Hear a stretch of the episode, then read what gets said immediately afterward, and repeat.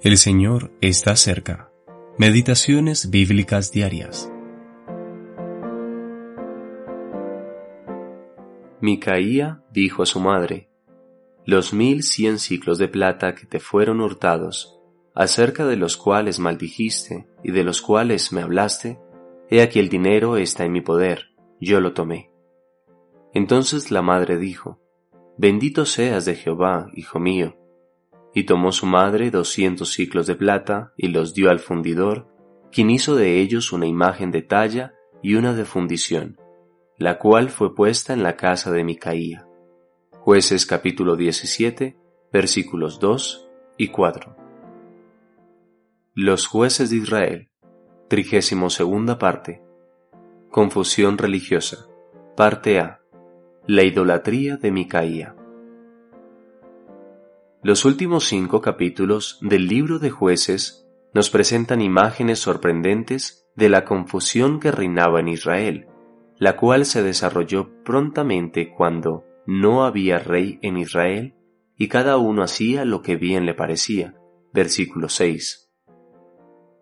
Cuando todos están haciendo lo que les parece correcto a sus propios ojos, pronto nadie estará haciendo lo que es correcto a los santos ojos de Dios. Micaía le había robado a su madre, violando los mandamientos de Dios de honrar a los padres y de no hurtar. Cuando descubrió que le habían hurtado el dinero, ella maldijo, pero bendijo cuando lo recuperó. En Santiago capítulo 3 versículos 9 al 11 nos dice que no es correcto que de la misma boca provenga maldición y bendición. Por otro lado, ella había dedicado el dinero al Señor para hacer ídolos, algo que el Señor había prohibido estrictamente en los diez mandamientos. Y finalmente utilizó los doscientos ciclos de plata para este fin. Micaía, su hijo, tuvo un santuario en su casa, junto con una casa de dioses y un efod sacerdotal. De hecho, consagró a uno de sus hijos para que fuera su sacerdote. Evidentemente todo esto en total violación de lo que Dios había ordenado en la ley.